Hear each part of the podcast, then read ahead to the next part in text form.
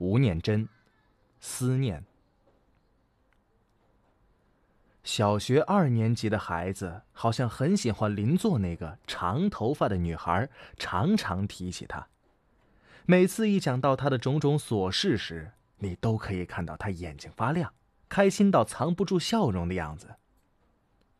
他的爸妈都不忍说破，因为他们知道不经意的玩笑都可能给这年纪的孩子带来巨大的羞怒。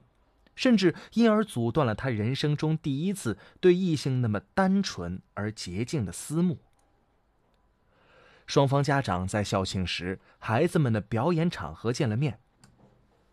女孩的妈妈说，女儿常常提起男孩的名字，而他们也一样有默契，从不说破。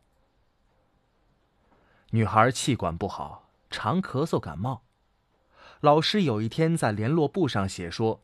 邻座的女生感冒了，只要她一咳嗽，孩子就皱着眉头盯着她看，问她说：“是不是咳嗽的声音让你觉得烦？”没想到孩子却说：“不是，他咳得好辛苦哦，我好想替他咳。”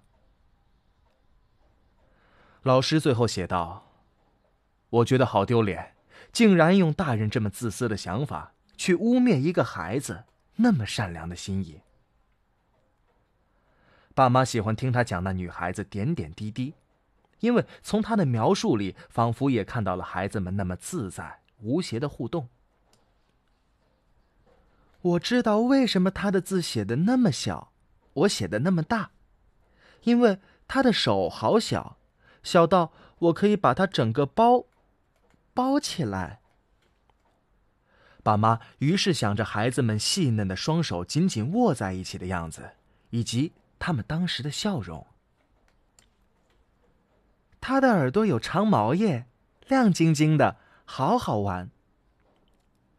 爸妈知道，那是下午的阳光照进教室，照在女孩的身上，女孩耳轮上的汗毛逆着光线，于是清晰可见。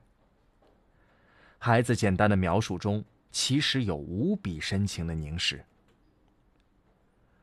三年级上学期的某一天，女孩的妈妈打电话来说，他们要移民去加拿大。我不知道孩子们会不会有遗憾。女孩的妈妈说：“如果有，我会觉得好罪过。”没想到孩子的反应倒出乎他们意料之外的平淡。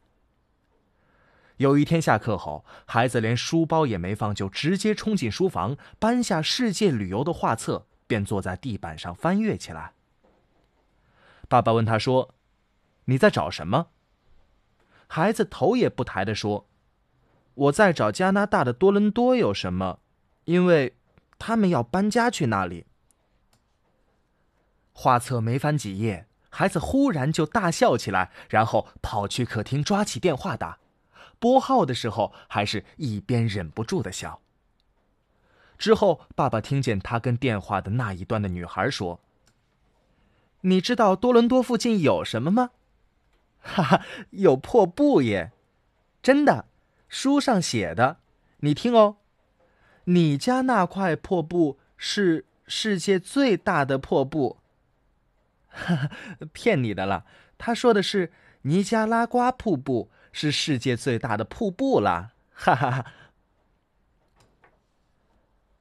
孩子要是有遗憾、有不舍，爸妈心里有准备。他们知道，唯一能做的事儿，叫陪伴。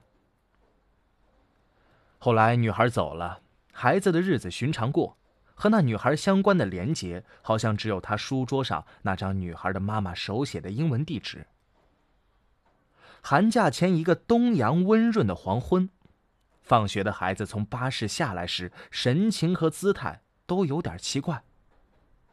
他满脸通红，眼睛发亮，右手的食指和拇指好像捏着什么无形的东西，快步的跑向在门口等候的爸爸。爸爸，他的头发耶！孩子一走近，便把右手朝爸爸的脸靠近，说：“你看，是他的头发耶。”这时，爸爸才清楚的看到，孩子两指之间捏着的是两三条长长的发丝。我们大扫除，椅子都要翻上来，我看到木头缝里有头发。孩子讲的既兴奋又急促，一定是他以前夹到的，你说是不是呀？你要留下来做纪念吗？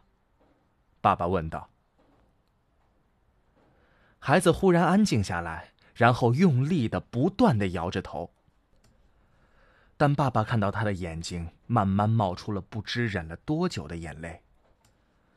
他用力的抱着爸爸的腰，把脸贴在爸爸的胸口上，忘情的嚎啕大哭起来，而手指依然紧捏着那几条正映着夕阳的余光，在微风里轻轻飘动的发丝。玩。